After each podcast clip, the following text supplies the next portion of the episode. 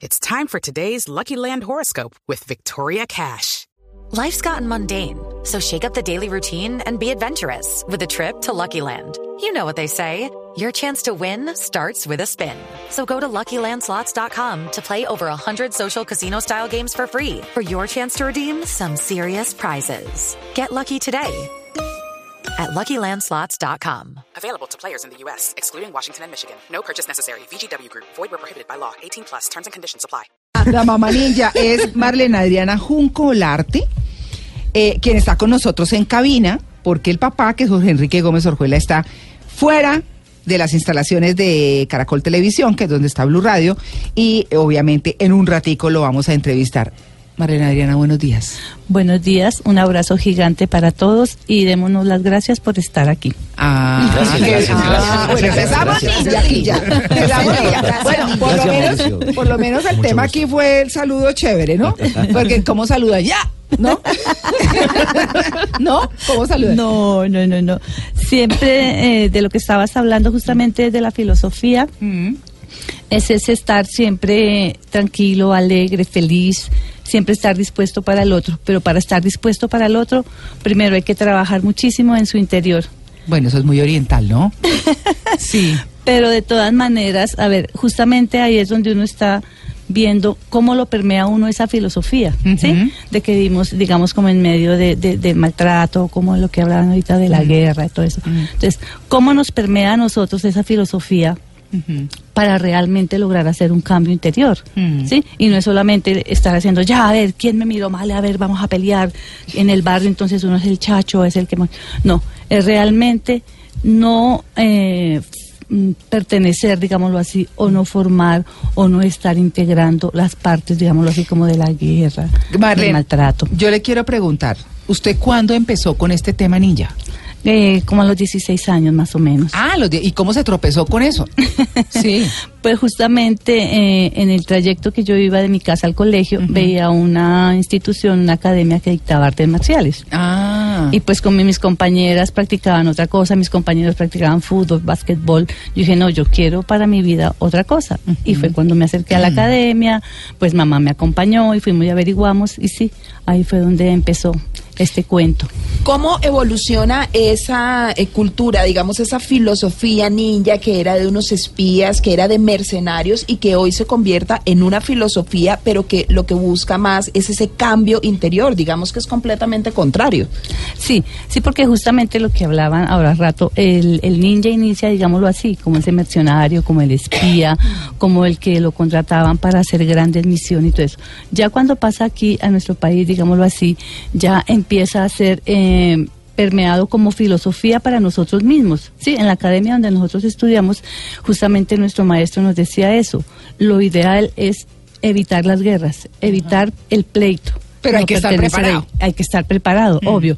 Entonces, en ese estar preparado quiere decir, por ejemplo, que eh, yo me, me cuido, ¿sí? Entonces yo no ando por los lugares de pronto donde yo percibo algún peligro y no me someto a estar, digámoslo así, como... mm, Expuesto, claro. Expuesto, exactamente. Ay, bueno, sí. yo, yo les quiero decir, ¿qué quiere decir ninja?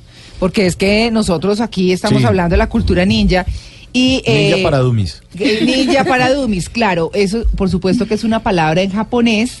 Eh, dice, mm, dice que la palabra ninja es la lectura de tipo onyomi de los kanji. Hasta ahí no entiendo nada. Pero dice que son utilizados en, término origi- original empleado en idioma japonés shinobi no mono, que era utilizado para referirse a los practicantes del ninjutsu como táctica de guerra y no como arte marcial, ¿no? Empezamos ahí por diferenciar la cosa, era una táctica de guerra. Donde nin, de ninja, donde nin significa escabullirse y jutsu significa arte o destreza, por lo que juntos el significado es el arte de escabullirse o el arte del sigilo. Bonito, ¿no? Lindo. Pero bueno. Evite los problemas al máximo. Al máximo. Claro, que es Sí. lo que ella está diciendo, es no ir por un lugar y saber que hay peligro y no meterme, sino justamente evitarlo. Oiga, pero yo quiero preguntar, ¿qué pasa cuando se enfrentan al peligro? ¿Tienen una reacción? Se le sale el, ¿Se le sale el ninja? Que, ¿El todos ninja tenemos go? por dentro. Sí. Sí, sí, claro. Lo mismo que hablabas ahora rato, sí. Por ejemplo, cuando uno tiene el obstáculo, divinamente su cuerpo estaba preparado y su mente, porque esa es una de las ideas de, de la filosofía, ¿sí? De estar conectado cuerpo y mente. Ya. Y en un momento dado, pues tu espíritu también. Entonces, en el momento que está el obstáculo, como decías tú, sí, entonces el cuerpo de uno automáticamente reacciona, ¿sí?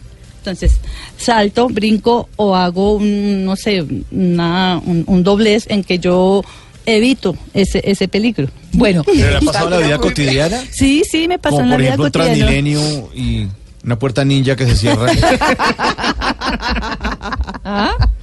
¿O cómo, cómo la vida cotidiana? ¿En qué momento ha saltado así o ha hecho una, una vuelta de esto? No, mira, un día íbamos con, con, con mi hija, íbamos justamente haciendo un paseo de caballo y en un momento me distraje y justamente cuando volteé a mirar, o había así un- una rama de un árbol, Uy. entonces yo qué hice y es- mi hija venía atrás, entonces mi cuerpo automáticamente ya dice que yo me doblé así como sobre el lomo del caballo y luego subió. Y entonces, ya, O sea, hacia atrás. No, no entendí. Se dobló hacia atrás. Se acostó. Sí, Ah, se se acostó acostó sobre el caballo. Sí, como Matrix, es- con la escena de Matrix. Eso, eso, como escena de Matrix. Como Matrix a caballo. Sí, exactamente. Y de una vez bajó a su hija, o sea, ella de una vez le cayó encima a la mamá, pero le salvó el golpe con la rama, ¿o qué? No, no, no, no me golpeé porque es que ella venía atrás en otro caballo y ella fue la que vio la escena. Pensamos que Ella vio la escena. Ella vio la escena y me dijo, mami, hiciste como de Matrix. Entonces yo dije, no. Y entonces ahí es donde uno ve que está el cuerpo preparado, digamos, para obstáculos. Exactamente, sí. Ay, no. una reacción natural. Bueno, Marlene Adriana, venga, porque que esto está muy interesante. Yo sí, la verdad, yo no me imagino a mi mamá levantando la pierna así porque tiene un obstáculo o cayendo parada con las dos talegas en la mano. Sí, o con los cosa. platos del almuerzo.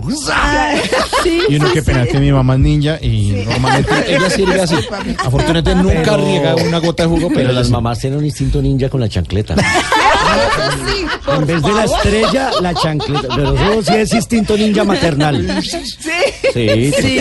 ¿Usted también usa la, la chancleta? ¿Usa la chancleta? Sí, en el momento adecuado sí lo hicimos. Porque nosotros tenemos, La chancleta húmera, la tira y vuelve a la mano tenemos técnica tres todo. hijos y entre los dos con mi esposo acordamos que los íbamos a criar, digámoslo así, Puta chancleta. por parejo. Claro, Sí. claro. Respecto a eso tengo una pregunta, porque claro, usted y su esposo eh, toman esta vida ninja por iniciativa, porque, porque lo quieren hacer, pero ¿cómo es decirle a sus hijos e, e inculcarles esto? De pronto un poco, no, no tanto a voluntad de ellos, sino como decir como, bueno, ustedes van a crecer de tal y tal manera. ¿No ha habido de pronto un rechazo en algún momento por parte de ellos que digan como, no, esto no es lo mío?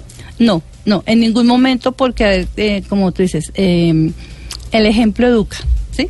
Aunque a veces no educa tanto. Entonces, ¿qué sucede? Dice que no interesa que tú le hables tanto a tus hijos, sino que ellos te están viendo todo el tiempo, porque uno dice, pero es que no me escuchan, no me hacen caso, pero ellos te están viendo todo el tiempo, Claro. ¿sí? Entonces, ellos han visto en nosotros de alguna manera la forma en que les hemos hablado, en la forma en que hemos eh, eh, sorteado nuestros inconvenientes, ¿sí? Y ellos han visto realmente, pues, en los círculos donde ellos se rodean, dicen, es que ustedes tienen una familia rara, ustedes son raros. E imagínate La que en el se colegio... dobla en el caballo.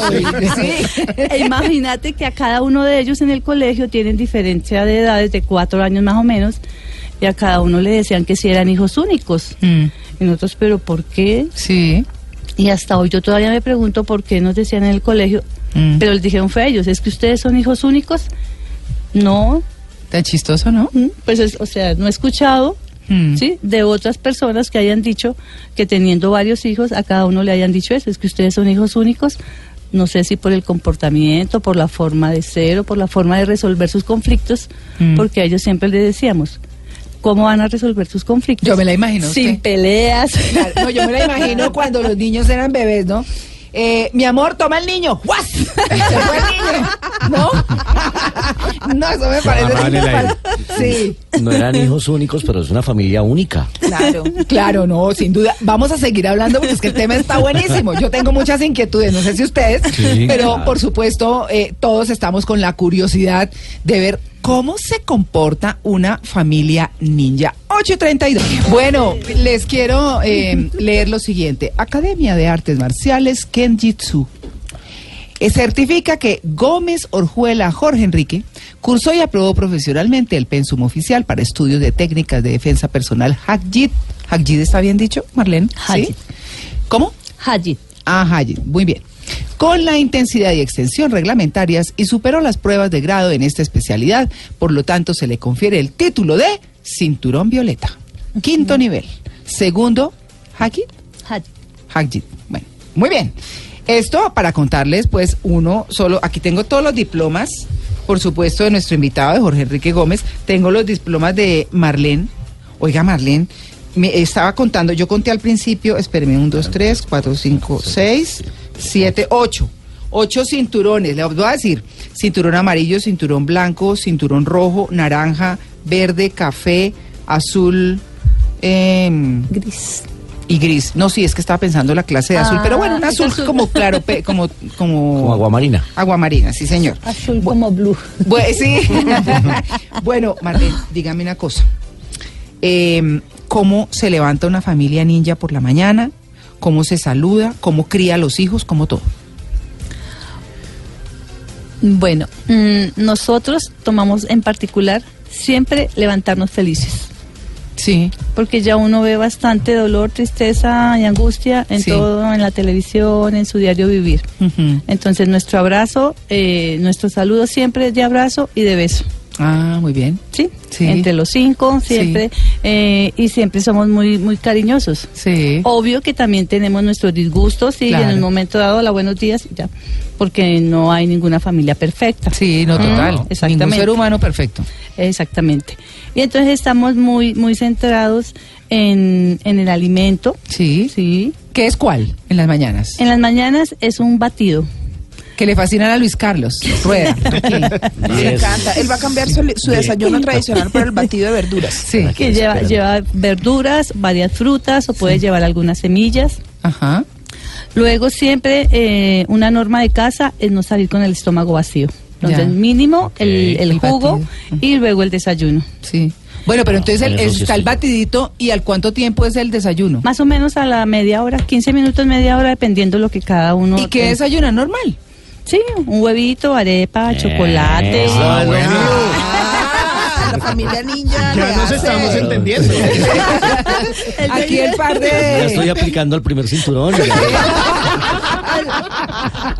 Al cinturón cabulla. Ese, el cinturón cabulla que Sí. sea la particular de, de nuestra academia. Sí, sí, sí, Uno sí. entraba, ingresaba y el primer cinturón, uno estaba en cinturón cabulla. ¿Ah, sí? Ya cuando empezaba a hacer los ejercicios y a cumplir las, las, las metas, entonces ya más o menos a los cuatro meses uno se graduaba de cinturón blanco. Claro. Ah, bueno, El bueno. uniforme es negro, ¿no? En esa época nosotros utilizábamos casaca blanca, que es la parte de arriba, y cinturón negro. El cinturón negro, sí, pantalón negro. Sí. Bueno, ¿cómo educan a los hijos? Eh, ¿Cómo los corrigen? ¿Cómo les enseñan buenas prácticas? ¿Cómo lo hacen? Eh, eh, es que estoy buscando el momento de las maromas, ¿no? Pero bueno, entonces sí, yo tengo la curiosidad. Pero ¿cómo, ¿cómo es esa filosofía ninja alrededor de la crianza de los hijos? Eh, eso es algo que tengo que agradecerle bastante a, a- a mi esposo, a Jorge, porque estuvimos eh, muy de acuerdo en que nunca nos íbamos a um, ¿Desautorizar? a des- desautorizar delante de los chicos. En segundo, el haber siempre, digamos, eh, comido los vegetales, aunque en esa época él no hacía malas caras, ahora ya le está diciendo a ellos, resulta que a mí no me gustaban tanto los vegetales, pero entonces nos acompañó en cada comida, en cada almuerzo, y de ahí ellos cogieron la costumbre también de alimentarse con vegetales. Sí. Bueno. Eh, hábito, la otra fue que siempre eh, nos pusimos de acuerdo en que íbamos a educar tres hijos, entonces eh, con los mismos parámetros. Ya. La niña puede jugar con lo que ella quiera, con los carros, puede saltar, puede brincar, puede subir a los árboles. Sí. Los chicos eh, pueden cocinar, cocinan, los chicos cosen. Ah, Entonces no son chicos friegue. integrales, son chicos para la vida. Claro, total. Preparamos chicos para la vida y no le preparamos la vida a ellos. Ah, eso es importante, ¿no? Que Sí. aprendan a defenderse solitos cuando no están. Bueno, vamos a saludar a Jorge. Ya llegó. Eh, ¿Tiene buen aire, Jorge? Estoy listo. Bueno. Yo, yo no supe si darle la mano, hacerle venia o Sí, o claro, Llegó, hizo ninja. la venia y entró. Pero él llegó Claro. y se inclinó. En su saludo ninja. A todos, los, a todos los integrantes de la mesa y a nuestros radioescuchas. esperamos pasar un momento agradable y poder sacar al aire cosas que de pronto están por allá oscuras como el sistema ninjitsu. Sí, ah, bueno, sí, no, yo le quiero preguntar, bueno, vamos a presentarlo como toca Jorge Enrique Gómez Orjuela, que es el Papa Ninja. ¿Cierto? Aquí hemos hablado, Jorge, como usted seguramente estaba escuchando antes, de cómo usted, que usted se va a caer, viene con dos talegos, pero da un bote y cae con los dos talegos en la mano, listo, perfecto, parado. ¿No? Sí, sí, sí. Pero bueno, cuando, eh, porque nos estaba contando Marlene que ella a los 16 años empezó a la práctica ninja. ¿Usted a qué edad la comenzó? Más o menos a los 20 años. Ah, muy bien. A los 20 años, eh, ya, inclusive desde antes ya me estaba llamando la atención la cuestión de las artes marciales. Sí. Porque ya empezaban a, a aparecer películas que empezaban a ver a dar esto y entonces es interesante ver cómo se, se pueden lograr cosas con el cuerpo y la mente. Ah, bueno, eso de la mente me parece importante porque casi siempre la gente entra a esos cursos pensando en cómo dar la patada, cómo defenderse, cómo y realmente lo primero que hay es que organizar, organizar la casa adentro, o sea, uno por dentro, ¿cierto? Perfecto, es Sí. el primer paso y eso precisamente, eh, inclusive en este momento, vea, después de tanto tiempo, hoy se, se ven cosas que que uno que ya conoce un poquitito del fondo de esto, eh, se, se cae todavía en el error de que los niños entran a, a una escuela de artes marciales, es aprender técnicas para defenderse o golpear a otro solamente. Sí. Pero cuando van y se encuentran que allí hay una escuela de filosofía, Mm. de meditación, le cogen un poquitito de pereza. Entonces es interesante que lo- sobre todo las familias que de pronto quieren llevar a un niño a una escuela de artes marciales, primero tienen que decirle que allí vas a educar la mente. ¿Y cómo castiga un papá ninja? Eh, puro diálogo. ¿Sí? Filosofía. O, o Sí. como el señor Miyagi en Karate Kid que lo pone a barrer para que coja disciplina Ah, y sí. e- ese tipo de castigos. Eh, eh, eh, es- es- es interesante ver cómo eh, ejemplizan ahí en esta película cómo se puede entrar en el arte marcial, que es una cosa natural. Todos nacemos con técnicas de arte marcial ¿Ah, sí? para el trabajo, Ay, pero a mí no me para la vida cotidiana. Yo nací sin eso. ¿Por qué? Porque uno lo está haciendo a diario. Por ejemplo, el caso de que presiente un peligro Sí. y corre. Ah, Eso ya es una, es una defensa natural. claro. Entonces, que sonó algo, rápido mira a ver qué es, si tiene que salir corriendo, esconderse o qué hacer. Sí, entonces, son cosas cotidianas y entonces en esta película lo que muestra el maestro es eso, Mm. de que uno con los quehaceres diarios se esté entrenando para la vida cotidiana, para el, para el peligro, Mm. enfrentar Claro. el peligro en caso de alguna una situación. Pero Claro, usted alguna vez le dijo a su hijo, quítate la chaqueta, ponte la chaqueta, quítate la chaqueta, ponte la chaqueta. Que es- eso es lo que pasaba en esa sí, película, ¿no? claro. Hoy, es- hoy en día estamos en ese proceso todavía. Sí. Jorge, usted dice que usted reacciona ante el peligro y tengo la historia que un día iban con unas bolsas, eh, venían del supermercado y usted se tropezó y la reacción fue dar un mortal en el aire, cae y recoge las bolsas y sigue caminando como si nada. ¿Es cierto eso? Eh, sí, eh, no, no el 100%, no el 100%, pero sí, sí, la reacción fue, yo llevaba las dos manos ocupadas y lo que llevaba ahí no lo podía soltar, porque si lo soltaba era un reguero terrible y eran comestibles, entonces no los podía perder. Eh, me tropecé por descuido y lo primero que reaccionó el cuerpo sin pensarlo, porque es fracciones de segundo, es dar un rollo al frente solamente sobre el cuerpo y quedar de pie sin soltar las bolsas. No. Cuando- No, y- pero es que eso sí. No, ¿Y, y eso está en YouTube o qué? Para verlo. Ya, Puro yo- video de cámara de seguridad. Claro. ¿Ustedes van a hacer como esa película de Mi abuela es un peligro? Que terminan al final así unas pocas cosas, pero bueno, pero eso está muy interesante. Por supuesto, eh, yo tengo aquí, esos son sus cinturones, ¿cierto? son los grados que dan en las artes marciales, porque prácticamente en el ninja no existían los grados, porque eso era una escuela donde se inicia para el entrenamiento de guerra, Claro. entrenamiento de espionaje, la milicia, entonces no habían grados, ya los, lo que son los grados, los cinturones aparecen ya en las artes marciales eh, organizadas para poderle ir dando un, un- como nosotros dar en el, en, en el estudio cotidiano el primero, segundo y tercer grado. Entonces acá se hace por colores de cinturones y en cada escuela hay diferentes escalas. No, muchas curiosidades, ¿no? muchas curiosidades alrededor de una familia ninja, pero bueno, vamos a seguir con el tema después de las nueve, no se preocupen, porque tenemos también aquí a la hija, a Gina Paola, que nos va a contar cómo Ninja son... Paola. Ah, Ninja Paola. Ninja Paola, bueno, eso está muy bien. Así que vamos a seguir hablando con ellos. 8.50, estamos en Blue Jeans de Blue Radio. Bueno, ¿cómo es crecer en una familia ninja? Eso sí, pues uno ni se lo imagina, ¿no? Yo estoy viendo acá unos chacos chiquitos que se trajo Jorge Enrique, que es el papá ninja, ¿cierto? Eh, unos chacos, le voy a decir una cosa horrible, Jorge Enrique. Es que me acuerdo que los marihuaneros de cuando yo estaba muy, muy, muy joven, que estaba en el colegio, entonces eh, se paraban en los parques, metían marihuana y, jugaban chacos, movían estos chacos. Entonces eh, uno decía, uy, ese es marihuana. eso era como lo de la época, ¿no? Pero no, para nada, eso es una destreza, ¿no? Grandísima, además. Sí, es un arma- ¿Para qué son los chacos?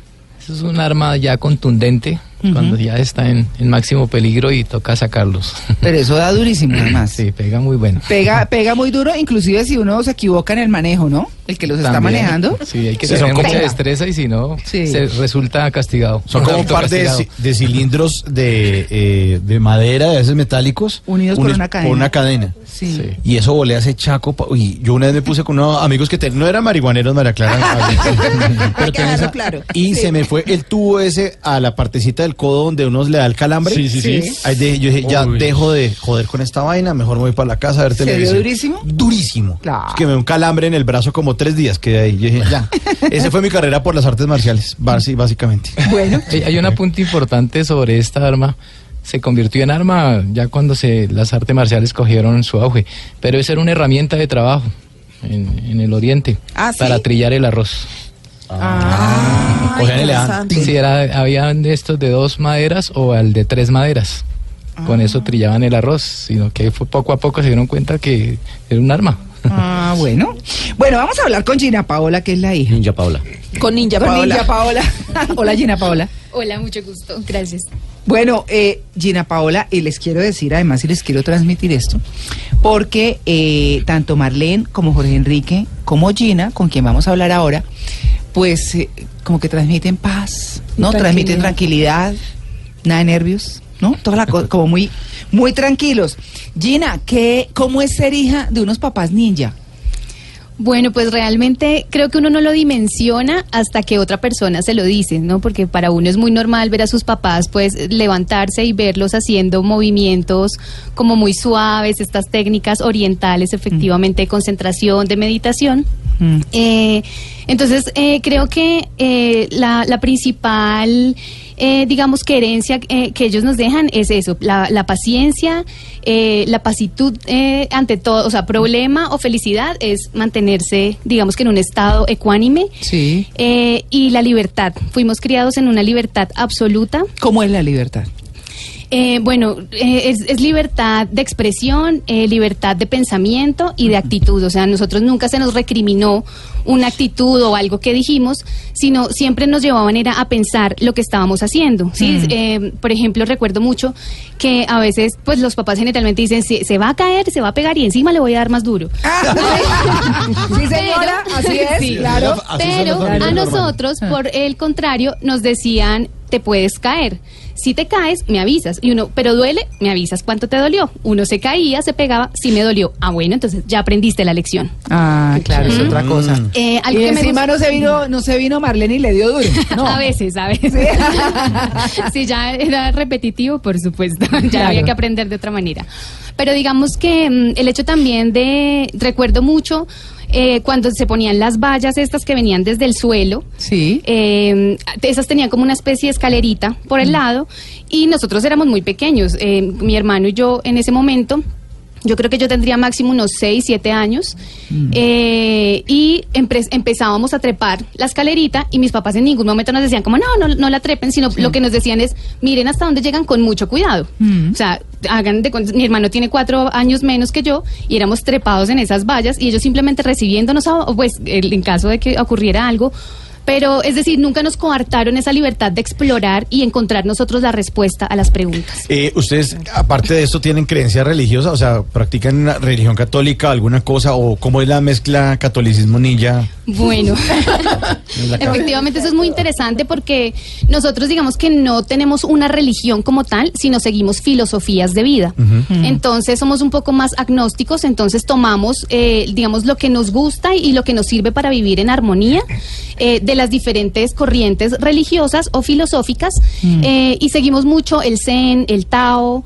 eh, hay cosas claramente del catolicismo, eh, del budismo. Digamos que tenemos una mezcla de varias cosas y lo más importante es el amor al otro y a uno mismo. Bueno, es que eh, como llegó Juan Carlos Solarte... se Sí, señora, su merced. Está calma- está calmadito, está Sí, calmadito. Estoy escuchando. No, porque es escuchando. que, eh, bueno, Juan Carlos es el hijo calavera de su casa. Sí.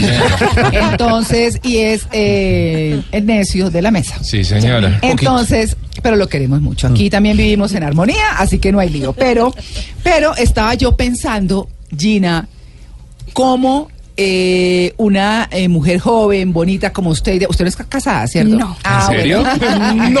Upa. ¿Ve? Ya. Suegro. Suegro y ¿cómo sue- se- eh, Qué bueno que invitaron a los Sí, suegros. pero el Sí, suegro es ninja, mijito. Ninja, No, papá. pero, pero, ¿Pero qué? tiene lo suyo también. Pues, eh, ¿cómo es que se eh, controla, cómo es que se controla Jorge Enrique a, a un señor de 1.90 como Juan Carlos? No, no me va a controlar. No, porque déjeme, así no- déjeme desenfrenarme. Tranquilo. no. Echa, ¿cómo echa se- perros. Más, que controlarlo es como guiarlo.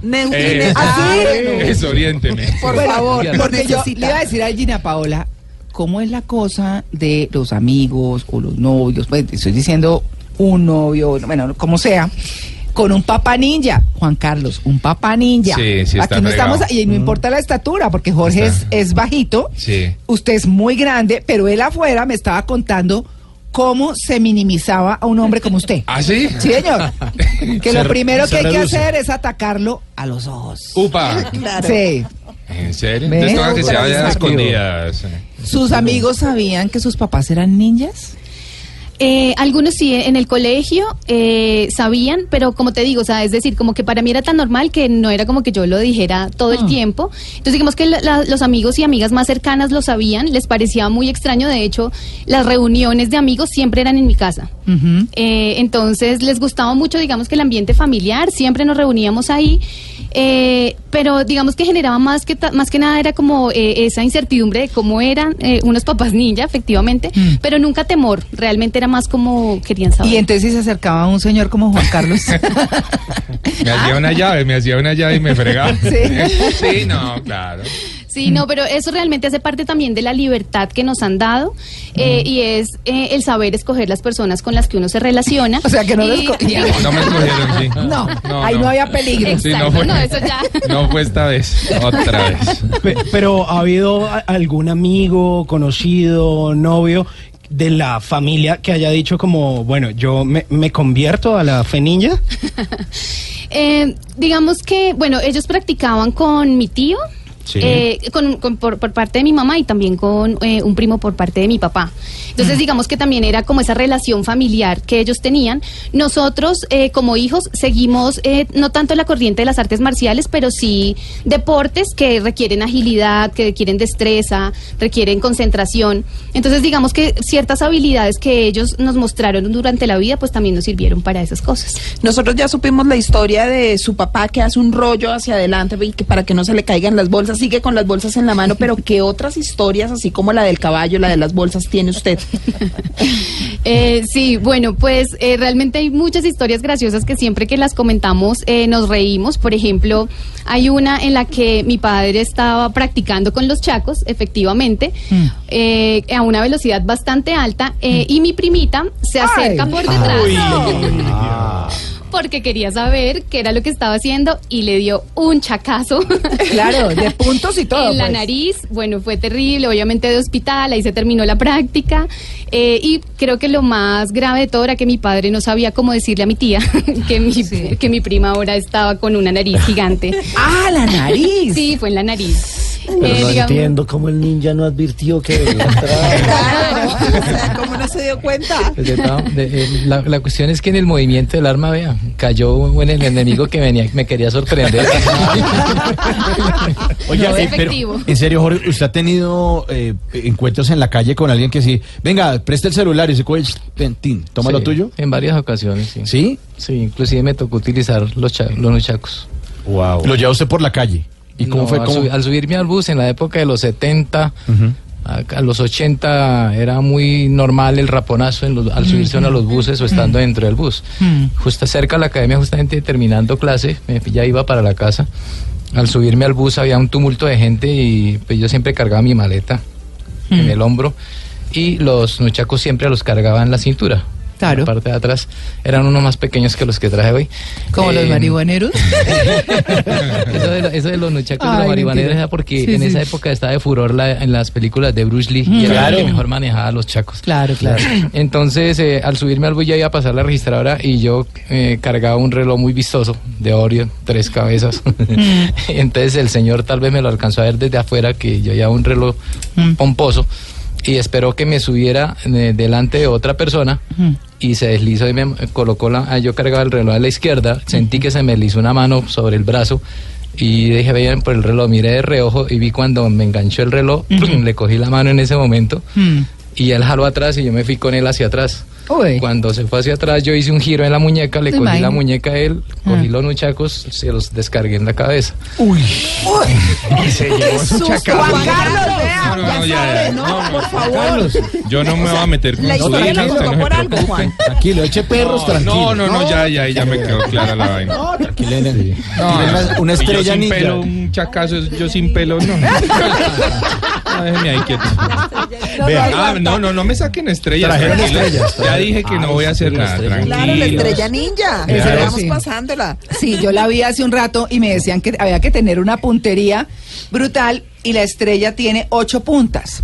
Entonces, y tiene mucho filo y todo, ¿no? Metálica, ¿no? Entonces, claro, eh, la idea de esto es que caiga en la entre las cejas, más o menos. Buscar el punto vital, puede ser la ceja, puede ser las sienes, puede ser entre la nariz, bajo, debajo de la nariz. Eh, sí, ¿y eso qué hace? ¿Desmaya a la gente o la mata? Sí, eh, puede matar. Sí, porque es que esta estrellita, claro, esta estrellita lo que hace es que además perfora el cráneo, ¿no? Sí. Uy, pero eso, mejor dicho, Violento. oiga, No, no, no, ya estoy aquí. Y calvo. Usted Y me le calvo, y yo sin pelo, no. Déjeme, guarden no. la estrellita. pero esta estrella, pero bueno, primero para cogerle la puntería a la estrella, ¿no?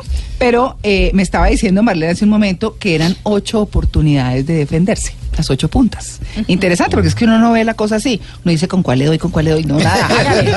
Pero es uno de los, Lo de los elementos que, más identifica a los ninjas, la famosa estrella ninja y La los chacos. Esos son como los dos elementos que uno siempre los relaciona. Eso es como que de velocidad, Velocidad y precisión. Y Cierto. fuerza también. fuerza. ¿Esto como cuánto, cuánto alcanza a tomar en velocidad o algo, ni idea? Qué No, no, no hemos hecho la misión, pero... ¿La ha usado? ¿La ha usado? No, la- en entrenamiento nada más. Es, lo Y- que es porque son diferentes tipos de armas de, de punción, como es el- la estrella, el dardo. eh, se utilizan dardos en katana, que se llama, o los dardos envenenados, que los utilizaba mucho el, el ninja real, y los dardos de ya de, de lanzamiento, que también son armas que uno las puede cargar, pero acá en Colombia no se puede cargar eso. No, claro, claro. que ¿Y, y solo hay este tipo de estrella o No. hay otro, otras con, hay, con hay más de, puntas hay de más menos? puntas, hay de, do- hay de tres puntas, cuatro puntas, seis puntas, ocho ¿Y qué puntas. significado tienen esas? No, son los diferentes sistemas que desarrolla cada uno de los que la- las porta, porque se especializa en ese tipo de, de estrella. Yo les quiero preguntar, así ya cerrando el tema, pues bueno, los años llegan, ¿cierto? Eh, y obviamente la agilidad que uno tiene cuando está muy, muy, muy joven, pues no es la misma que tiene, eh, pues con el paso de los años justamente, sean los años que se tengan. ¿En qué lo ha afectado a usted la edad o, en qué le ha ayudado ser ninja para eh, asimilar los años, si se quiere? Sí, es importante. Justamente hace unos, unos días estaba haciendo una evaluación sobre la edad que estoy en este momento comparada con otras personas que yo conocí antes. Y sí, efectivamente, ese ejercicio que se hizo, ese deporte, porque no para nosotros era un deporte, Sí. eh, ayudó mucho para hoy en día todavía tener flexibilidad y plasticidad en el cuerpo. Todavía Y- se cae con las dos talegas en la mano y todo. Eh, yo sí, porque inclusive yo sufrí una experiencia mm, hace ya por decir algo dos, tres años, pero para la que tengo me, pa- me- ya me ocurrió justamente, tenía yo enyesada una mano porque me caí haciendo un trabajo de un andamio y me enyesaron y, y justamente iba también así como de afán y me tropecé y fa, me fui adelante y preciso, lo primero que se va es el brazo enfermo. Claro. Entonces lo que hice fue pegarlo al cuerpo y hacer el rollo y quedar de pie otra vez. Muy bien. en la calle, ¿no? ¿Usted se Ya. imagina uno ver eso en la calle? Ya para mí es co- era cotidiano. Claro, normal. O sea, como cuando uno hace un rollo en la calle y cae. de pie. Normal, normal. Pues bueno, esa, ese ha sido nuestro tema central de hoy. Pues infortunadamente el tiempo no nos ayuda, pero hemos encontrado algo muy importante y muy interesante además que tal vez no solo debiera ser de los ninjas, ¿cierto? Que es encontrar una familia muy particular, que da volteretas, que, pero que se estructura alrededor de valores de pacificación, como de entendimiento, de diálogo, que son mucho más importantes que los golpes y que estructuran personas que transmiten eso, que es lo que tenemos aquí hoy en Armonía. el Blue Jeans, armonía, como que sí son alegres, como que transmiten como esa energía positiva, como eso que de pronto necesitamos todos, todos los días, y que como no somos ninjas, sino solamente cuando ¡Qué? ¡Hágale!